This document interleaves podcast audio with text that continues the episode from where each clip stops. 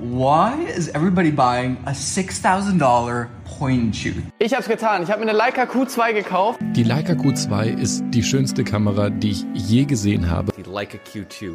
We're talking about the Leica Q2. Leicas have a look to them. They have a look, they have a feel, they have a vibe, even though it's a terrible word. I just hate to say it, but it's true. This is without question the best fixed 28mm full frame camera. Is this my new everyday carry camera? The Leica Q2, which is arguably one of Leica's best selling and most popular products. Part of the Leica look is how you look when you've got a Leica around your neck.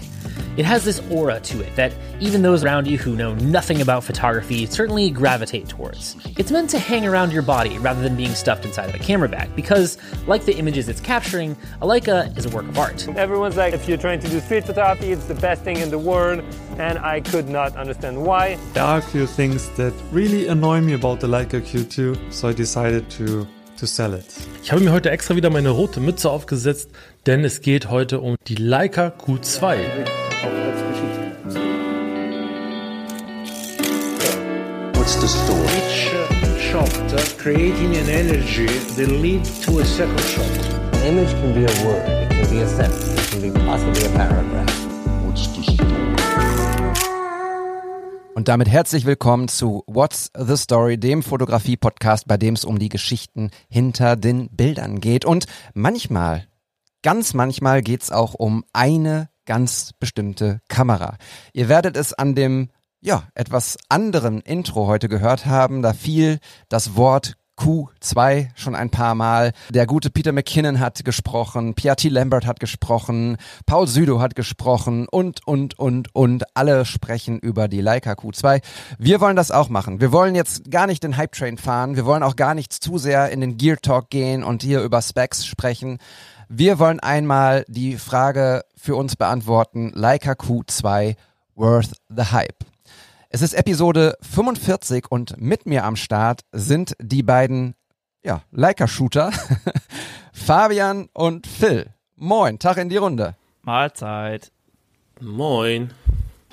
Ja, ich äh, sehe Phil heute ohne seine rote Cap, denn der letzte, der gesprochen hat in diesem Intro, was ich geschnitten habe, war tatsächlich Phil, der auch ein Video auf seinem YouTube-Kanal hat. Das packen wir natürlich in die Show Notes. Checkt es aus. Das ist zwar schon zwei Jahre alt, aber wir, äh, ich schätze, es wird immer noch sehr aktuell sein, oder Phil? Ja, definitiv. Und äh, was ich gerade so lustig fand, also erstens, ich, ich kenne fast alle Stimmen aus diesem Intro, da sieht man richtig, in was für eine Bubble ich stecke. und, äh, und tatsächlich ist auch mein Kollege Paul Südo da ähm, auch mit dran schuld, dass ich die Q2 habe, weil er hat damals ein Video gemacht mit, ähm, mir fällt gerade der Name nicht ein jetzt, aber auf ein, auch einer der bekannten ähm, Leica-Fotografen, der eine Q2 hatte, ich glaube sogar der hatte nur eine Q und äh, dann hatte er ein Video gemacht, äh, soll ich mir eine 3000 Euro Kamera kaufen? Das ist wirklich ein, ein ganz altes Video. Und das habe ich mir angeguckt und äh, so bin ich halt überhaupt zu dieser Q gekommen. Und deshalb fand ich es ganz lustig, dass er dann auch mit drinne war, weil der Rest dieser ganzen Leute, die haben letztes Jahr erst das Video hochgeladen, weil die den Hype einfach letztes Jahr einfach mitgenommen haben. Ich glaube, so Peter McKinnon war so der ganz Große, der das Ganze in die Runde geschmissen hat. Und auf einmal ist die Q2 überall zu sehen und zu hören. Und äh, aber ich, mich freut's auf alle Fälle und äh, bin aber auch stolz, dass ich schon früh auf den Zug aufgesprungen bin, weil man das einfach schon früh erkannt hat, was es für ein Potenzial hat, diese Kamera. Aber wir, ja, wir werden dann noch vieles besprechen, auch äh, weil du ja gerade meintest, mein Video ist zwei Jahre alt, da werde ich auch noch gleich was zu jetzt sagen, weil ich jetzt bald ein neues aktuelles Review machen möchte, so einen richtigen Langzeittest, weil ich habe jetzt sehr viele Reisen mit der Kamera gemacht und viele Fotos gemacht und Videos. Deshalb, äh, ja, das kommt aber gleich nochmal. Ja, voll gespannt darauf. Ähm, ihr könnt euch sicherlich da draußen vorstellen, übrigens äh, das vorweg auch nochmal geschickt, schön, dass ihr dabei seid, schön, dass ihr zuhört. Ja, wir haben ja häufig hier auch in, in der alten Runde mit Olli und Matthias über, über Leica gesprochen, ohne das jetzt zu hoch zu hängen. Und ähm, mein mein Punkt war immer, ich verstehe diesen Leica-Hype nicht. Ich verstehe auch nicht, ähm, wie man so viel Geld für so eine Kamera ausgeben kann, ähm, wenn man es nicht, keine Ahnung, übrig hat, die Kohle. Ähm, deshalb habe ich mir die Kamera geliehen von dem lieben Alex Görlitz. Wir, wir packen den Link unter die, äh, in die Show Notes. Das ist ein bisschen kompliziert, der Instagram-Name, aber Foto Görlitz ist auf jeden Fall ähm, sein Laden, wo er äh, tolle, tolle Kameras verkauft und ähm, auch zu fairen Preisen äh, die Leicas anbietet. Und ähm, ich hatte die Möglichkeit, die Q2 Reporter zu testen für anderthalb, zwei Wochen. Und äh, deshalb Shoutout, Alex, vielen lieben Dank. Ähm, wir hätten dich gerne heute auch in der Episode gehabt, aber wir haben noch was anderes vor mit dir. Das äh, kommt dann die Tage hoffentlich. Mm, genau, also das ist das große Thema heute und Vielleicht, weil wir es ja immer irgendwie machen, so einmal so einen kurzen Roundup in, in Richtung Aktuelles. Ja, vielleicht fange ich einfach mal an. Das mache ich ja selten. Tu doch. Ja. Ähm, ich bin gerade in den finalen Planungen des ähm, Fotoworkshops, den ich geben möchte in Lissabon. Und ähm, ich habe jetzt mir äh, die Airbnbs angeguckt und ich habe die Flüge gecheckt und habe ähm, unter anderem mit dem Druckpartner Essen schon einen sehr coolen Kooperationspartner. Das heißt also, alle die, die mitkommen, werden am Ende des Trips ähm, ein, ein Foto beziehungsweise zwei Fotobücher, hochwertige Fotobücher bekommen mit den Fotos, die sie geschossen haben. Ich habe zwei wunderbare Models schon organisiert, ähm, Anna und Tolga, die äh, am Start sein werden. Und wenn ihr da draußen Bock habt, einen Fotoworkshop in Lissabon zu machen, ähm, wir fahren dorthin ähm, haben dann vier Tage, zwei komplette Shooting-Tage vor Ort und ähm, werden das Thema People, Porträt und Street Photography so ein bisschen einrahmen und ähm, mit so ein paar Aufgaben, mit so ein paar Workshops, mit euren Fragen natürlich, die ihr mitbringen könnt und eben mit zwei wunderbaren Models. Dann äh, schreibt gerne an Ruhrpoet bei Instagram, wenn ihr Bock dazu habt. Und ähm, es gibt acht Plätze wovon drei schon reserviert sind. Also gibt's nur noch fünf Plätze. Ähm, you better be quick. Und äh, vielleicht kann ich noch das dazu sagen, wenn also Lissabon ein Erfolg wird für alle Beteiligten, dann werde ich mich äh, an den Schreibtisch setzen und den nächsten Workshop planen und der wird dann in Paris stattfinden. Und wenn der gut wird, geht's nochmal nach Malle. Aber das dann im Herbst und ein bisschen später. Ja, das ist von mir. Ähm, Fabian, was ist bei dir los? Ja, bei mir ist es momentan nicht ganz so wild, wie es vielleicht äh, die letzten Male so klang. Äh, ich habe auch eigentlich nur eine ganz aktuelle Sache. Und zwar, wenn am Freitag, also quasi heute, wenn ihr diese Folge hört, dann je nachdem, um welche Uhrzeit ihr hört, wenn ihr ganz früh reinhört, dann wird es noch ein paar Stunden dauern. Und wenn ihr heute Abend hört, dann ist es schon draußen. Nämlich kommt heute das äh, Musikvideo, was ich mit meinem Freund Max zusammen gedreht habe, äh, endlich raus zu seiner zweiten Single, äh, The Sense of Life heißt die. Ähm, ja, das haben wir im, oh, ich glaube, es war November oder Anfang Dezember letzten Jahres gedreht. Äh, ich hatte da schon mal kurz, kurz danach hier schon mal was von erzählt und ein paar Bilder geteilt äh, von einem sehr regnerischen und kalten Tag in Düsseldorf und Essen, wo wir gedreht haben. Ja, und wie gesagt, das ist seit heute draußen. Könnt ihr euch reinziehen auf allen Kanälen. Ich denke mal, wir werden es ja auch einmal kurz teilen. Und äh, ja, mehr bleibt mir eigentlich schon zum aktuellen Geschehen gar nicht mehr zu sagen, bevor wir uns jetzt gleich in die große rote Bubble namens Leica stürzen. Ganz genau. Phil, was ist bei dir los? Ja, ähm, bei mir ist es relativ ruhig momentan. Äh, das Einzige, was natürlich trotzdem was Großes ist, äh, was sich jetzt bei mir gerade tut, ist, dass wir ein äh, neues Studio bezogen haben. Ich habe es lange Zeit jetzt, ähm, seit ja durch die Corona-Zeit und alles, habe ich alles von zu Hause gemacht natürlich, habe dann noch nichts gemietet und jetzt haben wir wieder ein Studio mit zwei Kollegen und wir haben jetzt gerade unsere eigene kleine, also eine neue kleine Firma gegründet oder eine kleine Agentur ähm, denn ich mache ja viele Hochzeiten, habe ich ja beim letzten Mal auch schon erzählt. Und äh, das will ich jetzt so ein bisschen abtrennen und lieber jetzt auch nochmal eine eigene Agentur haben für alle anderen Projekte, für Werbefilme, für Filme in allgemein und Fotografie trotzdem auch. Äh, aber das möchte ich halt komplett von dem alten trennen und das äh, wird jetzt alles in diesem Studio passieren. Dort will ich auch meine zukünftigen äh, kleinen eigenen Projekte auch drehen, irgendwie seien das YouTube-Videos, aber auch andere Projekte, die wir dort machen können. Haben da alles dafür und ich glaube, das wird auch ganz interessant, ähm, so ein richtiges kleines Studioleben endlich mal zu haben. Nachdem man jetzt, wie gesagt, drei Jahre wieder nur zu Hause alleine die ganze Zeit war, oder ich zumindest, habe ich jetzt endlich wieder meine Kollegen und äh, ich, mein Plan ist auch tatsächlich, das Ganze etwas größer dann auch zu bekommen, äh, wenn alles klappt und dann äh, ja endlich mal geilere und größere Projekte machen und ähm, ich habe ja, glaube ich, bei der letzten Folge habe ich ja noch, äh, da war das ja noch vor meinem ersten Filmdreh, glaube ich, oder? Mittlerweile haben wir den Film abgedreht und ich habe da so viel gelernt, ähm, weil ich hab, bin ja sonst immer so eine One-Man-Show gewesen Und jetzt habe ich zum ersten Mal mit einem großen Team gearbeitet und das ist eine ganz andere Welt. Und ich habe alles erlebt von super lustigen Momenten, äh, stressigen Momenten auch zu ein bisschen, wo man auch mal äh, sich in die Haare bekommen hat. Also wirklich so das Klassische, was man, glaube ich, beim Filmdrehen miterlebt. Aber letzten Endes einfach eine richtig tolle Erfahrung gewesen. Und äh, das hat mir nochmal wieder gezeigt, das ist so der Weg, den ich jetzt gehen möchte. Und äh, das Schöne ist ja, dass man auch äh, damit auch relativ gut Geld verdienen kann, wenn man es richtig aufzieht. Und so habe ich mir dann jetzt gesagt, komm, ich probiere das jetzt nochmal. Bevor AI alles zerstört, muss ich nochmal versuchen, vielleicht so eine Firma zu haben, wo ich dann das Ganze vielleicht selber mal nutzen kann. Und dann, ja, das ist so momentan bei mir so. Ich habe mir auch schon einen Pizzaofen gekauft für eine Alternativkarriere, falls äh, KI uns alle übernimmt. Ja, Pizza kann die KI noch nicht alleine machen. Nee. Aber wer weiß, bald vielleicht schon. Ja, wartet mal ab. 3D-Drucker, ja. dann die KI dazu. Es ist auch nicht mehr so, so viel Fantasie für nötig, um dann irgendwann auch zu, zu erfahren, dass die Pizza auch noch äh, sich selbst macht, sozusagen. Oh ja. Naja, aber äh, spannendes Thema, KI und äh, AI ähm, in, in allen ja. Bereichen, ne? Also auch äh, für, ja. für, für uns Journalisten und Redakteure.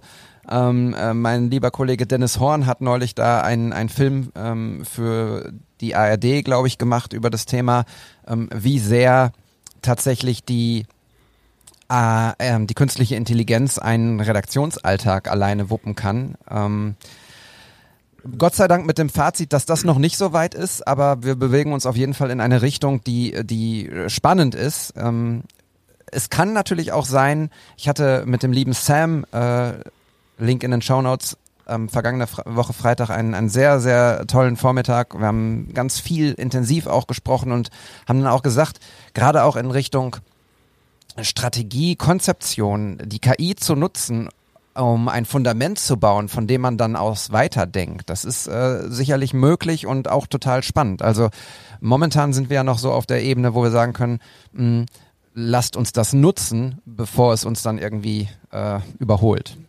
Ja. Äh, eine Sache nutzen wir jeden Tag und das sind unsere Telefone. Ähm, ich habe letztes Mal irgendwo eine, eine Feier irgendwie fotografiert und äh, dann kommt ein kleiner Junge zu mir, sagt, kann ich mal das Foto sehen? Ich so, ach man, immer diese doofen Fragen, wenn die halt ein, das RAW-Foto auf, äh, auf der Kamera sehen wollen. Und dann guckt er das an und sagt so, also bei mir sieht das besser aus. Und dann denke ich mir so, Maga, ey, geh einfach weiter.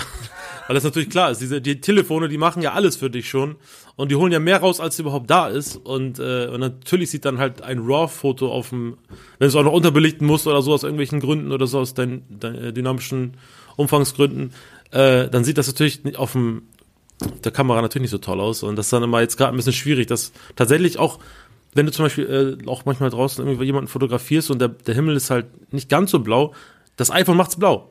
Oder das, oder ein Telefon macht's blau. Und dann sagt halt das Paar, warum ist auf allen Fotos der Himmel blau und bei dir ist es halt so ein bisschen heller. Dann denke ich, ja, es ist einfach was anderes, ne? Aber gut.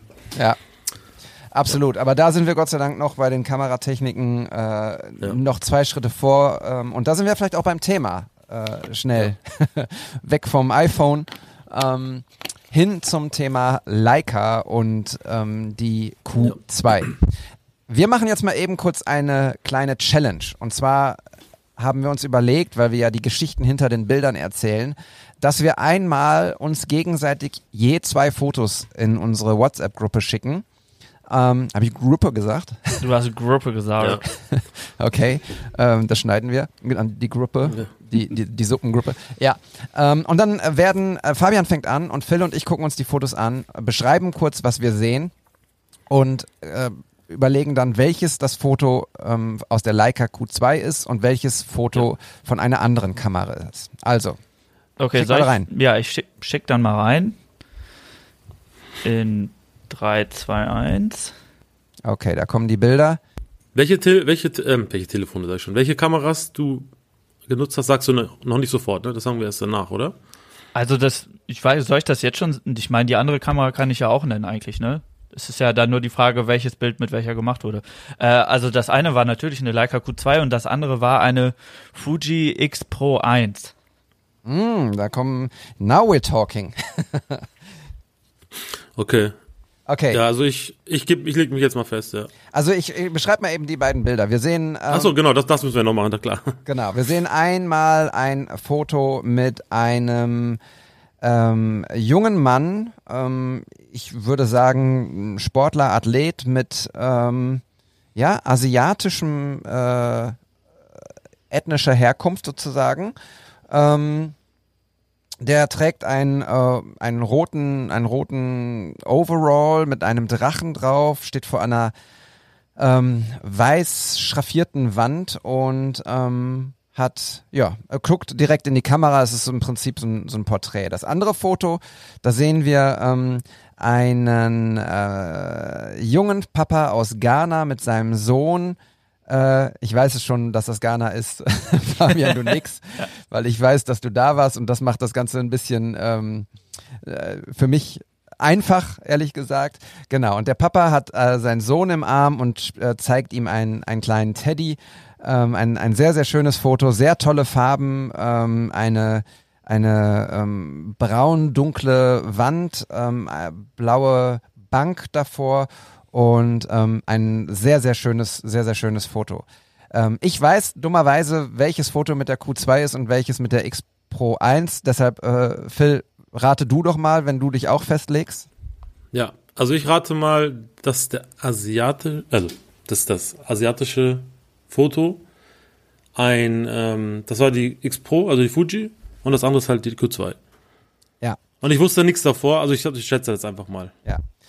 Würde ich auch sagen, dass das so ist. Und ähm, Fabian, erzähl mal. Ja, habt ihr beide richtig geraten, beziehungsweise David, du wusstest es ja schon so ein bisschen. Ähm, aber Warte mal ganz kurz, soll ich vielleicht jetzt sagen, warum ich das glaube? Ja, vielleicht bitte. ist das Ja. jetzt ganz interessant. Ähm, also ich, das erste Foto, ähm, das sieht halt, finde ich, mehr Vintage aus. Das sieht mehr nach dem Leica-Look aus, sage ich mal. Äh, also so, so habe ich das vom Gefühl her, weil das so ein bisschen unschärfer ist nochmal und hat nochmal so ein bisschen mehr Rauschen drin. Ich weiß, das kann man alles im Nachhinein bearbeiten, aber zu dem Thema kommen wir eh gleich nochmal. Und das andere ist halt einfach schärfer. Und ich finde, das macht irgendwie die Q2 halt so aus, dass sie halt immer scharf aussieht. Und äh, wenn du jetzt halt nicht extra irgendwelche Körnungen noch reinmachst und äh, und das sieht einfach, das sieht eigentlich dadurch, dass ich halt eine Leica Q2 habe und ständig Fotos damit mache, das ist einfach so dieser Look, den diese Kamera irgendwie auch macht immer. Ja, genau. Sehe ich, sehe ich ähnlich, wäre auch meine Argumentation gewesen. Äh, Zudem shoote ich natürlich auch extrem viel äh, mit der X Pro 3 und weiß, wie die, wie die äh, Bilder da rauskommen. Die Frage bei der X Pro 1 ist, äh, Fabian, ähm, die Frage der Linse. Für mich könnte das sogar auch eine, eine schöne Vogtländer-Linse gewesen sein. Weißt du noch, was das für eine Linse war, die du da drauf hattest? Mm, Da müsste ich noch mal ganz kurz überlegen, aber um das vielleicht noch mal kurz aufzulösen, ja, ihr hattet beide recht. Äh, das erste Foto ist mit der X Pro 1 entstanden und das äh, zweite mit der Q2. Ähm, das erste Foto stammt, glaube ich, aus 2017. Ähm, da war ich in China, in Wuhan, äh, witzigerweise, die Stadt, die erst ein paar Jahre später danach weltberühmt wurde. Ähm, und ich glaube, ich hatte auf der X Pro 1 damals ein 18 Millimeter Objektiv, was ja dann quasi vom, von der Brennweite her relativ ähnlich mit der 28er von der Q2 ist, weil es ja kein Vollformatkamera ist. Ähm, ja. Und das, ach, ich weiß gar nicht mehr, was genau das Setting da war. Wir haben, also ich war in China damals mit einer Gruppe Jugendlicher, weil wir ein, ähm, ja, wie nannte sich das, ein, ein Kulturaustausch mit äh, Jugendlichen aus China gemacht haben. Ähm, und da sind wir für zwölf Tage nach Wuhan geflogen, haben uns da mit einer Gruppe Jugendlicher quasi getroffen und mit einer Einrichtung, die da auch sowas wie Jugendarbeit macht. Das ist, funktioniert da natürlich alles komplett anders als bei uns. Aber genau das war halt so der Impuls dahinter, diese chinesische Jugendkultur irgendwie mal kennenzulernen. Und da wurden wir durch diverse Einrichtungen geführt quasi. Und das war sowas wie so eine Tanzsportschule, da, also der junge Mann, der da jetzt steht, die haben so, so traditionelle Kampfkunst gemacht. Ich weiß jetzt nicht mehr genau, wie das alles hieß, aber so mit Schwertern und äh, ja, so eine Tanzkampfkunst, wie, also wie man das halt so kennt aus China irgendwie oder aus fernöstlichen Ländern. Und äh, ja, und wie gesagt, das zweite Bild auch ganz äh, richtig schon zusammengefasst von David, äh, habe ich letztes Jahr im Mai gemacht, als ich äh, nach Ghana geflogen bin, zusammen mit der Gerald Asamoah Stiftung für herzkranke Kinder. ähm, wo wir durch verschiedenste Krankenhäuser und Gesundheitseinrichtungen äh, gereist sind, um da die Infrastruktur im Land ein bisschen kennenzulernen. Ähm, da kann ich vielleicht auch in einer späteren Folge oder so noch mal ein bisschen mehr zu erzählen. Das war auf jeden Fall auch tatsächlich die, ja, die erste Reise, die ich so mit meiner Q2 gemacht habe, beziehungsweise das war noch mal so der ausschlaggebende Grund, warum ich mir die Q2 gekauft habe, ähm, weil ich auf dieser Reise auch parallel gefilmt habe. Also ich hatte in der einen Hand immer eine Filmkamera und in der anderen dann die Q2 und da wollte ich halt irgendwie wieder eine mit Autofokus haben, wo ich wusste so, okay, da muss ich jetzt nicht nochmal irgendwie mit Zoom und Objektiv wechseln und so. Und da wusste ich schon aus vorherigen Erzählungen und diversen Videos und Testberichten natürlich, dass ich, dass das so eine Kamera ist, die man für sowas, glaube ich, ganz gut benutzen kann. Ja. Bin gespannt auf äh, die Geschichten. Ähm, ich kenne ja so ein paar Geschichten schon aus Ghana und freue mich dann äh, darauf, wenn du sie hier auch nochmal an anderer Stelle erzählst. Phil, möchtest du mal Ja. die Fotos reinschicken, die du dir rausgesucht hast und vielleicht Fabian kannst du sie dann beschreiben, was wir sehen? Yes. So. Ich bin ja mal gespannt, ob ich auch schon mittlerweile so dieses Auge dafür habe und sehr gut äh, sagen kann direkt, welches von welcher Kamera ist. Okay, Oh. ich habe jetzt das erste Bild einfach mal aufgemacht. Das ist äh, ein hochformatiges Bild. Ähm, man sieht eine Hochhausschlucht in einer vermutlich amerikanischen Großstadt, würde ich jetzt mal tippen. Ich will mich nicht genau festlegen, welches sein könnte. Äh, vom Gefühl her würde ich New York tippen. Ähm, Im Vordergrund ist noch, oder ich sag's mal lieber so, das Foto sieht so aus, als wäre es von einer Brücke aus aufgenommen, weil die Position der Kamera direkt über einer Straße ist und im Vordergrund sieht man noch Gebüsch auf dieser Brücke und dahinter das Brückengeländer und der Blick geht halt sehr fluchtpunktartig in die Tiefe und man schaut so über das Geländer in die Straßen. Wenn ich mal so ein bisschen reinzoome, sieht man ganz hinten am Ende der Straßen auch noch mehr Häuser. Ähm, ja, und eine sehr sonnige Atmosphäre. Ich würde mal tippen, so späte Nachmittagssonne, früher Abend, so mit so einem Sonnenuntergang. Die Sonne kommt so von, von der Perspektive des Betrachters links reingeschienen. Die Straße selber unten ist schon gar nicht mehr äh, von der Sonne ausgeleuchtet. Sie kommt nur noch so über die Dächer. Man sieht super viele Spiegelungen von den Glasfassaden der Häuser und der Himmel ist auch noch sehr, also eine sehr schöne Wolkenstruktur, die, sich so im Himmel auftut. Genau, und dann klicke ich mal weiter auf das zweite Bild. Das zweite Bild ist ein etwas anderes, es ist ein Querformat. Und ich würde auf den ersten Eindruck sagen, wir sehen sowas wie eine Eingangshalle von einem sehr alten Gebäude, das aber noch sehr gut erhalten ist. Ähm, man sieht rechts eine Fensterfront mit sehr vielen kleinen, dunklen Fenstern. Ähm, oben die Decken sind mit Stuck verziert. In der Mitte hängt ein riesiger Kronleuchter von der Decke, der äh, ein sehr schönes Licht auch gibt. Und unter diesem Kronleuchter direkt sieht man noch eine, ja, eine große Tür, die auch sehr prunkvoll verziert ist. Ich wüsste jetzt nicht auf Anhieb, wie ich das genauer beschreiben soll, aber da hängt noch so eine Uhr drüber, so eine analoge Uhr, ähm, wo auch so Ornamente drumherum gemacht sind und es ist sehr, ein sehr atmosphärisches Bild, weil das Hauptlicht von diesem Kronleuchter eigentlich so nach unten strahlt und nur noch ein bisschen äh, Licht auch von den Fenstern reinkommt, was wiederum auf dem Boden vor der Tür für so einen Schattenwurf sorgt. So, mich jetzt festzulegen, welches aus welcher Kamera kommt, äh, fällt mir doch Soll ich mal raten? bisschen schwerer, aber ja. Ähm, Oder vielleicht will, Phil, willst du erst noch sagen, ähm, was auch die andere Kamera war, womit das andere der beiden Bilder gemacht wurde, Ja. falls du dich noch erinnerst. Was ist das? Ähm okay, also das eine ist auf jeden Fall mit einem iPhone gemacht. Okay.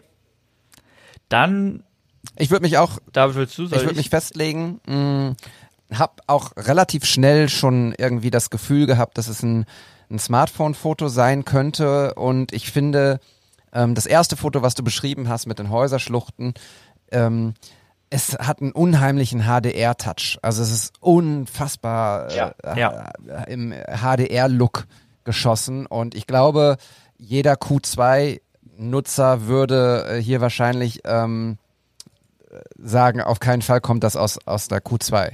Deshalb würde ich sagen, das Häuserschluchten-Bild ist äh, mit dem iPhone geschossen und das andere Foto mit dieser Eingangshalle ähm, auch wegen des hohen Dynamikumfangs und den, den, äh, den high gepitchten Kontrast in Schwarz und sowas wäre, wäre mein Tipp ähm, Q2-mäßig.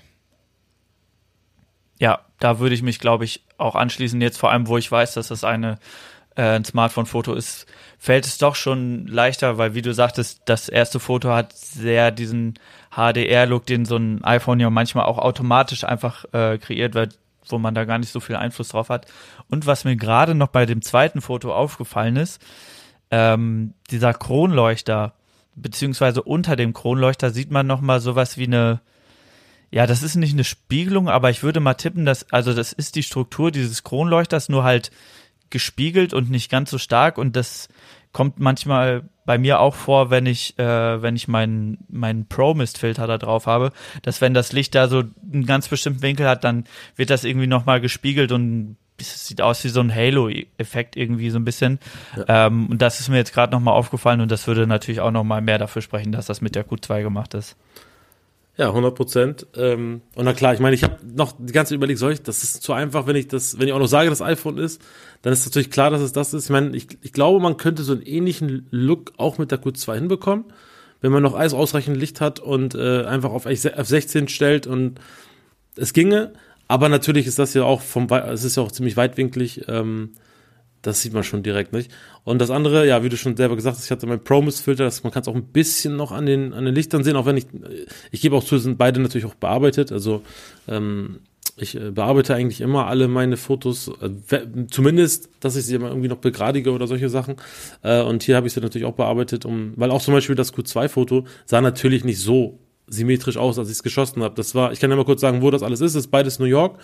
Das eine ist, ähm, es gibt so einen alten, ähm, so eine alte Brücke, die damals, ähm, wo damals noch, ich glaube, irgendwelche Züge drauf gefahren sind. Die, da ist jetzt einfach so ein, da kannst du jetzt spazieren gehen. Das fängt äh, ganz unten irgendwo, also ganz im Süden von Manhattan an. Und dann kannst du richtig lange spazieren gehen und das sieht einfach total toll aus. Auf allen Seiten ist immer solche, solche Ausblicke. Und das andere ist tatsächlich die äh, Grand Central Station in New York. Ähm, wenn man rausgeht, um da quasi, wenn, wenn du jetzt, wenn du jetzt quasi davor stehst vor meinem Bild und nach rechts guckst, ist da einfach der Ausgang, dieser klassische Ausgang, wo man rauskommt, wo man dann Erdnüsse kaufen kann. Und wenn du einmal nach links guckst, ich habe das gesehen, ich dachte so, Alter, wie geil sieht das hier aus, weil das ja auch einfach noch so, so alles, also weil das Licht halt noch so an ist und das auch noch so schön dieses, dieses Licht, was von der Seite kam. Ganz schnell ein Foto gemacht, weil es bei mir immer die Sache ist, ich habe äh, natürlich bin ich nicht alleine, nicht immer, also ich bin meistens mit Familie unterwegs, wenn ich äh, reise. Und dann kann ich ja nicht so lange irgendwo stehen bleiben. Deshalb muss ich immer die Fotos richtig schnell machen. Und ähm, so aber so entstehen manchmal so geile Momente einfach. Und deshalb fand ich das Foto einfach richtig gut. Und das ist so, ich, ich habe immer so einen kleinen Ansporn, ich versuche immer Fotos zu machen, äh, die man als Hintergrundbild irgendwie nutzen kann. Und das ist halt ein perfektes Hintergrundbild, finde ich. Für, für iPhones, aber auch für, oder für Telefone, als aber auch für, für ähm, Querformat halt. Nicht? Das ist richtig cool, finde ich. Also solche, solche, dafür ist auch die Q2 so perfekt, wenn du sie einfach auf um Bauch gehängt hast. Ganz schnell zack, zack und dann äh, weiter. Ja, ja, absolut. Also ich hatte auch schon fast die Vermutung, dass es die Grand Central Station ist. Ähm, man kennt ja ein paar Bilder davon. Ich selber Ja. habe es leider, als ich vor ein paar Jahren, ich glaube 2018 in New York war, äh, nicht geschafft, das mir anzugucken. Ähm, wobei das ja schon einer der quasi, ja nicht mal mehr Geheimtipps ist, aber das ist halt so für, vor allem für Fotografen und irgendwie fotoambitionierte Menschen so der Spot, wo man halt sich mal auch krass austoben kann. Ähm, deswegen hatte ich mir das schon fast gedacht und ich kenne das, was du gerade beschrieben hast mit, äh, mit irgendwie nicht alleine unterwegs sein zum Fotografieren und dann schnell machen müssen. Äh, das kenne ich auch sehr gut. Äh, ich glaube, das habe ich auch erst in der letzten Folge noch beschrieben, als wir mein Foto besprochen haben. Ähm, mit meiner Freundin im Urlaub, die mittlerweile auch da keine Rücksicht mehr auf mich nimmt und äh, wenn wir irgendwo lang spazieren, sie geht einfach weiter und manchmal ist sie dann schon irgendwie 50 Meter weiter und ich äh, knips mich immer noch an einem Motiv tot und merke dann so, oh, ich bin, ich bin ja ganz alleine und dann muss ich immer hinterherlaufen. Ja, und das andere Foto ist äh, die Highline. Für alle die, die nach New York fahren, ist das auf jeden Fall ein, ein absoluter Ausflugstipp. Ähm, die Highline im Meatpacking District. Das war früher so der, der absolute runtergekommene Ort in New York, Meatpacking District, deshalb, weil da tatsächlich die Fleischhälften der Schweine verpackt wurden. Es war ein, ein, ein Ort, ähm, wo Ratten gelebt haben, wo, wo es stank nach weiß ich nicht was und ähm, ganz, ganz schlimm. Und diese Verbindung dort, diese Eisenbahnschienen, die waren irgendwie ähm, über Jahre und Jahrzehnte äh, verrotteten die da, bis dann irgendjemand gesagt hat, ey, ich habe eine coole Idee, ähm, lass uns das Ganze zu einem zu einem Park umgestalten. Das ist im Prinzip ähm, einer der großen Parks in New York. Man kennt immer den Central Park, klar, aber ähm, die Highline ist im Prinzip eine langgezogen, ein langgezogener Park ähm, mit ganz vielen verschiedenen ähm, Pflanzenarten ähm, links und rechts, äh, Baum, alten Baumbeständen und so und äh, wirklich ein, ein cooler Ort. Man kann also ähm, an den verschiedenen Blocks hochgehen auf die Highline und äh, runtergehen, wo man möchte. Wenn man also von Süd nach Nord gehen möchte oder andersrum, ähm, dann ist die Highline auf jeden Fall ein Ort, an dem man äh, das sehr, sehr schön machen kann. Ähm, ich weiß das so genau, weil wir ähm, damals äh, im, jetzt muss ich überlegen, wie das heißt, äh, haha, wie hieß das Hotel? Hm. Das schneiden wir raus. Warte kurz, das hieß. Ah ja, okay. Ähm, weil wir damals im The Standard Hotel dort äh, gewohnt haben, das direkt an der Highline anfängt und quasi unten drunter beginnt die Highline. Und es war wirklich ein, ähm, ein es ist ein, ein etwas teureres Hotel. Und wir haben uns das damals gegönnt, weil wir gesagt haben, so, hey, erste Mal New York und wer weiß, wann wir wieder hier hinkommen. Und ähm, vielleicht kommen bald Kinder und dann machen wir das eh nicht mehr. Und ja, dann haben wir das gemacht und das ist auch das Hotel, in dem äh, Beyoncé und äh, Jay-Z immer in einer Rooftop-Bar feiern.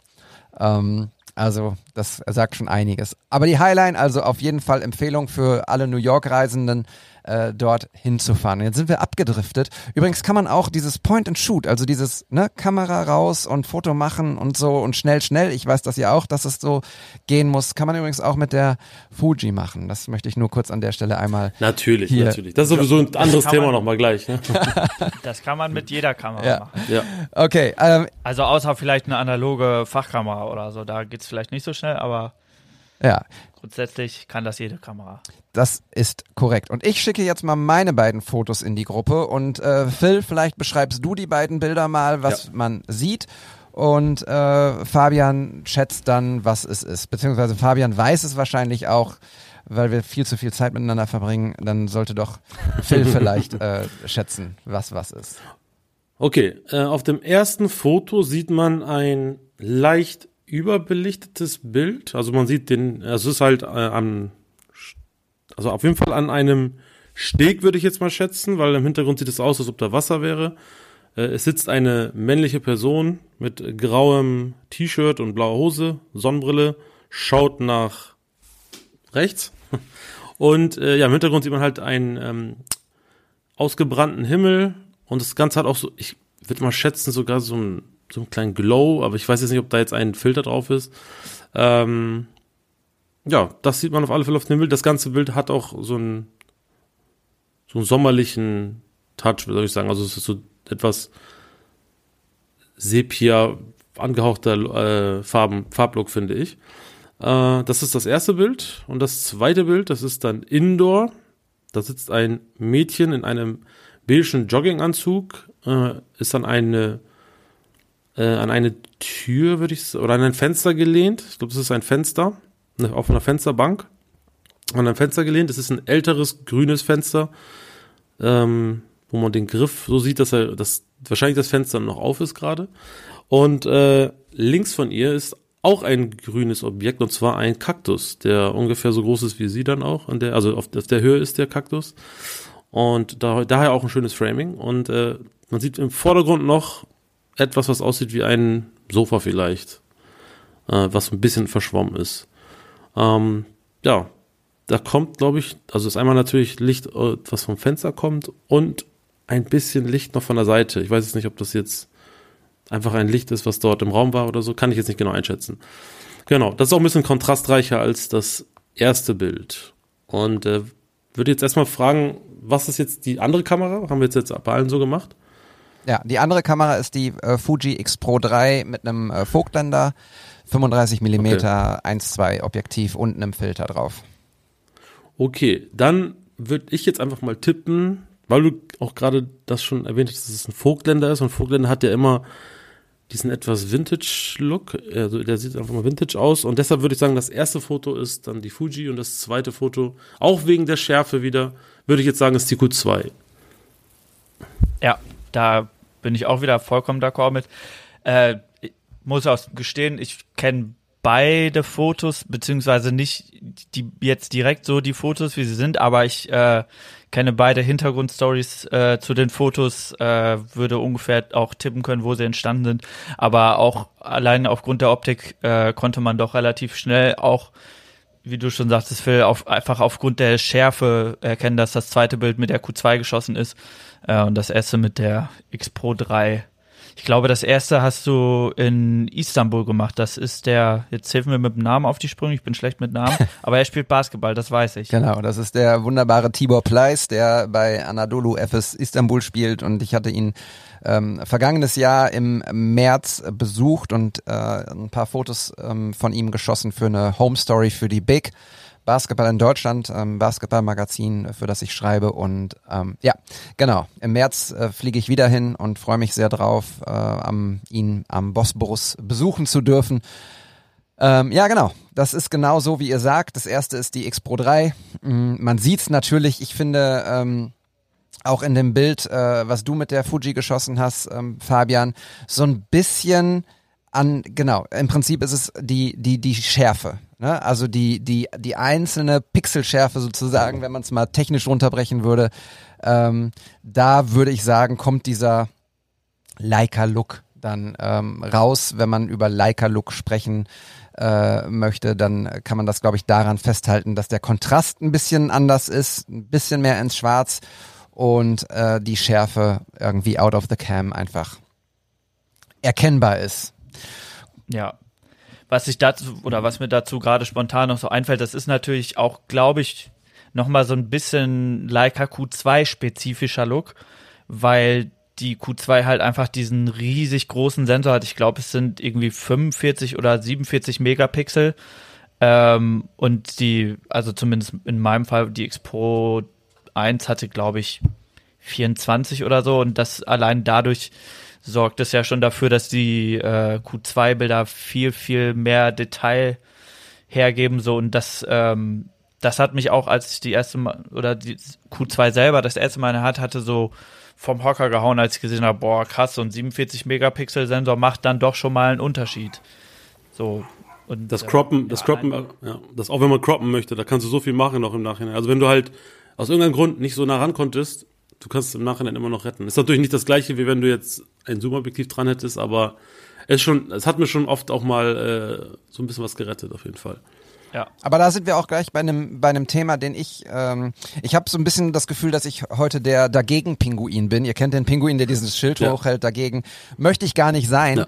Ähm, ich möchte nur aus meiner Erfahrung ähm, dann kurz einmal berichten, weil ich hatte sie ja jetzt dann auch ähm, im Dezember zum Testen. Und was mich komplett umgehauen hat, ähm, sowohl im positiven Sinne, das, was ihr gerade angesprochen habt, als aber auch komplett im negativen Sinne, war der Workaround dann mit der Kamera ob dieser 47 äh, Megapixel äh, Größe. Also wir sprechen hier von einer Dateigröße der, der RAWs von über 80, 85 Megabyte.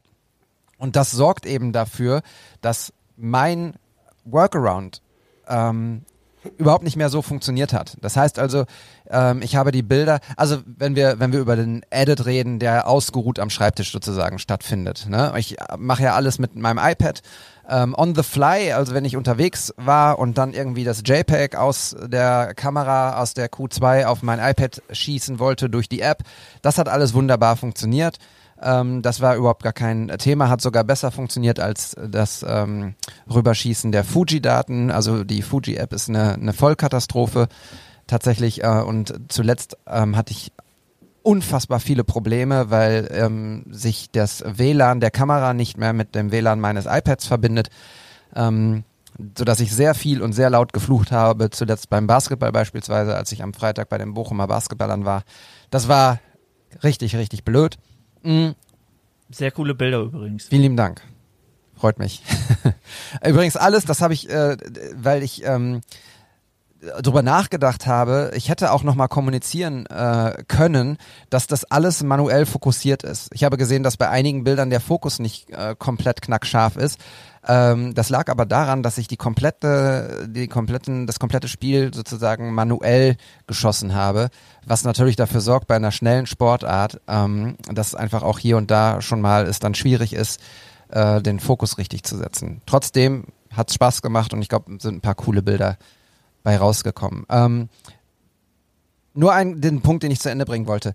Der Workaround. Ähm, ich habe dann die Bilder zum Beispiel von dem Shooting, was ihr vorhin auch gesehen habt, ähm, mit der wunderbaren Theresa, ähm, habe die Bilder ausgewählt und wollte sie dann auf mein iPad in, in Lightroom ziehen.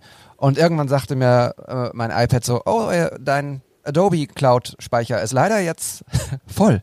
Und dann habe ich nur gedacht, so, wow, ich habe doch 100 Gigabyte, so, was soll das? Ähm, und nee, es ist halt, wenn du dann irgendwie 200 Fotos auswählst, die du bearbeiten möchtest, äh, mal 85. Ähm, ich bin schlecht in Mathe, aber da kommt irgendwas sehr Hohes bei raus. Und das sorgte dann dafür, dass, dass ich ähm, das in zwei Etappen sozusagen machen musste, den Edit, was ich total umständlich fand. So und ähm, das hieße im Umkehrschluss, würde ich jetzt sagen, ich möchte eine Q2 haben, bräuchte ich auch entweder einen anderen Workaround oder irgendwie mehr Speicher. Ähm, und das ist natürlich, äh, das ist natürlich irgendwie dann noch eine Add-on äh, Investition, die man dann tätigen müsste. Das ist irgendwie nicht, nicht so praktisch. Das wollte ich erzählen. Fabian, du hast aufgezeigt. Ja, weil du gerade schon einen recht interessanten Punkt angesprochen hattest, was das äh, Fokussieren angeht. Ähm, aber was mir dazu nochmal gerade nur eingefallen ist, ich hatte ja vorhin schon mal so ein bisschen angerissen bei meinem Bild, ähm, was ich mit der Q2 gemacht hatte, dass es in Ghana entstanden ist auf einer Reise, wo ich mir extra die Q2 für gekauft hatte, weil ich davor auch natürlich, was heißt natürlich, das klingt jetzt super abgehoben, aber weil ich davor auch schon eine Leica äh, benutzt habe, die habe ich mir für die New York-Reise damals geholt, aber da halt weil ich, das war meine erste Leica, die ich mir geholt habe und das war schon immer irgendwie so ein, ja, so ein langjähriger Traum und da dachte ich, kaufst du dir vielleicht doch erstmal, um so dieses Original Leica-Feeling zu bekommen, äh, eine M 240 mit einem manuellen Objektiv dann, um halt das so im vollen Umfang mal zu erfahren, wie das so ist mit so diesem ganzen Leica-System manuell fokussieren und so minimalistisch irgendwie zu fotografieren, ähm, wie das so ist. Aber dann habe ich, also das hat mir super Spaß gemacht. Ich bin da auch super schnell reingekommen. Ähm, hatte da auch nie groß Probleme mit, aber das, was du halt gerade so sagtest, so bei so Sachen, wo es dann irgendwie auch mal zur Sache geht, schnelle Bewegungen, wo du nicht viel Zeit hast nachzudenken, so muss ich jetzt rechts oder links das Rad drehen, um zu fokussieren und zu gucken, wie sitzt er genau, ähm, war ich irgendwo oder irgendwann an einem Punkt, wo ich dachte, okay, ich hätte doch lieber gerne wieder so eine Leica, weil so mit diesem ganzen Drumherum, was dazugehört, wie der Bildlook ist und so weiter und so fort, das wollte ich nicht wieder wechseln und abgeben, aber ich hätte oder ich wollte halt unbedingt wieder so einen Autofokus haben, womit man halt so Point and Shoot mal aus der Hüfte äh, schießen kann und dann fiel die Wahl ja doch, also da fällt ja die Wahl ganz schnell auf eine Q oder Q2 und in meinem Fall war es dann die Q2, weil ich dachte, die Kuh ist dann doch schon auch ein paar Jahre länger draußen. Und äh, dann habe ich in den teuren Apfel gebissen. Ich kann ja mal so ein bisschen erzählen. Ähm, also dieses ganze erstmal zum Thema, was du da meintest mit dem manuellen Fokus und auch mit dem, äh, also bei der M, das ist auch ein Ding, was, was ich, mit dem ich halt auch nicht so gut klarkomme. Äh, und das Thema mit dem Workaround, das habe ich Gott sei Dank nicht so viel, weil ich nutze die Kamera wirklich aus, ausschließlich zum privaten, also für die privaten Sachen. Und ähm, das ist auch extra so, weil äh, ich habe halt eine Sony-Kamera oder ich habe mehrere Sony-Kameras und alle Objektive, die man sich wünscht. Und ich könnte damit alles machen. Aber das ist halt genau das, was mich halt irgendwie gelangweilt hat oder was mich auch gestresst hat. Und äh, das war jetzt vor, es war jetzt auch vier Jahre her oder so. Dann habe ich irgendwie ähm, eins von den äh, von den YouTuber YouTube-Videos gesehen, oder ich glaube sogar ein Foto auf, auf äh, Instagram war das. Und äh, das ist von Manny. Äh, den kennt ihr glaube ich auch, nicht? Der Kollege hat auch viel mit Sony gemacht und der hat einfach ein Foto mit einer mit einer Fuji X100V gemacht. Und dann dachte ich so, oh, irgendwie ist das ganz cool. Ich habe sie einfach spontan gekauft, die X100V. Bin damit ein bisschen äh, auch dann äh, draußen gewesen, fand sie auch echt cool vom Look her und da habe ich so gemerkt, ich habe einfach Bock rauszugehen mit der Kamera. Aber irgendwie hat mich die X100F war das übrigens, das war nicht die V, das war noch die F, die hat mich nicht zu 100% überzeugt. Das habe ich dann irgendwie, weil ich dann irgendwie in diese Bubble reingerutscht bin von diesen, äh, von diesen äh, Fixed Lenses, ähm, habe ich dann, Moment, muss kurz eben hier, so, äh, habe ich dann, äh, bin ich dann irgendwie auf die Q2 gestoßen, auch über, über, über Sido, Paul Sido, wie ich schon zu Beginn gesagt hatte. Und da habe ich dann einfach total irre die andere wieder zurückgeschickt, die Fuji, und habe einfach 5000 Euro, ich war, ich habe richtig gezittert. Ich, habe gezittert, bin, bin zu Foto Erd gegangen, und, also keine Werbung aber ich bin halt zum Fotoladen gegangen, habe da 5000 Euro gehabt oder habe dann die überwiesen. Und ich dachte so, fuck, Alter, ich habe jetzt einfach mal eine 5000 Euro Kamera gekauft. Ich packe sie aus, weil ich habe sie noch nie so richtig dann in der Hand gehabt weil die, die wollten das nicht auspacken, ohne dass ich sie gekauft habe. Dann habe ich sie dann ausgepackt, hatte sie in der Hand gehabt und dachte, erstmal, erste Reaktion war, oh nein, die, die gefällt mir nicht, wie sie in der Hand liegt. Das war mein erster Eindruck. Äh, und dachte ich so, nein, was mache ich jetzt? Und dann habe ich erstmal ein bisschen, erstmal Ruhe bewahrt und dann äh, habe ich auch erstmal nicht verraten, wie viel die kostet zu Hause, weil das wäre ein bisschen verrückt. Ähm, aber dann habe ich irgendwann angefangen, damit einfach mehr zu arbeiten, habe eine Sache gekauft, die mir geholfen hat. Das ist dieser Daum, diese Daumenstütze, die man sich direkt da irgendwie kaufen kann. Habe natürlich nicht die von Leica genommen, sondern irgendeine von Amazon, die ein paar Euro gekostet hat. Und da war dann der Moment, wo ich gesagt okay, jetzt fühlt sie sich auch besser an. Ich habe da jetzt den richtigen Grip. Und, äh, und dann ging es los. Dann habe ich angefangen, die ersten Sachen damit zu machen. Und ich bin kein technischer Typ. Also ich kaufe mir die Sachen nicht aus, auf, aufgrund der Technik, sondern es muss irgendwie so ein Feeling bei mir sein. Und, äh, und das hat einfach die Q2 bei mir zu 100 Prozent quasi ähm, be bewegt, dass ich einfach Bock habe, wenn ich sie angucke, rauszugehen. Und habe sie dann seitdem halt so viel genutzt. Und äh, vielleicht kann ich jetzt so ein bisschen ein, reingehen in dieses ganze Langzeitthema hier. Ich habe das jetzt halt schon seit, seit 2019 oder so, das ist auch schon eine lange Zeit.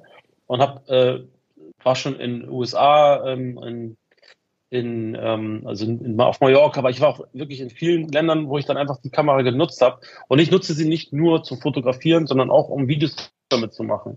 Und äh, die Fotofeatures sind auch voll, also richtig, die, die Bilder sehen so, so schön aus. So, so, so schönes 4K-Material, was man daraus bekommt. Und das Allerwichtigste für mich ist, dass ich limitiert bin auf diese eine Linse. Äh, ich habe wenn ich zu Hause wäre und eine, eine, eine Sony mitnehme, dann würde ich halt sagen, okay, ich nehme dann 24er mit.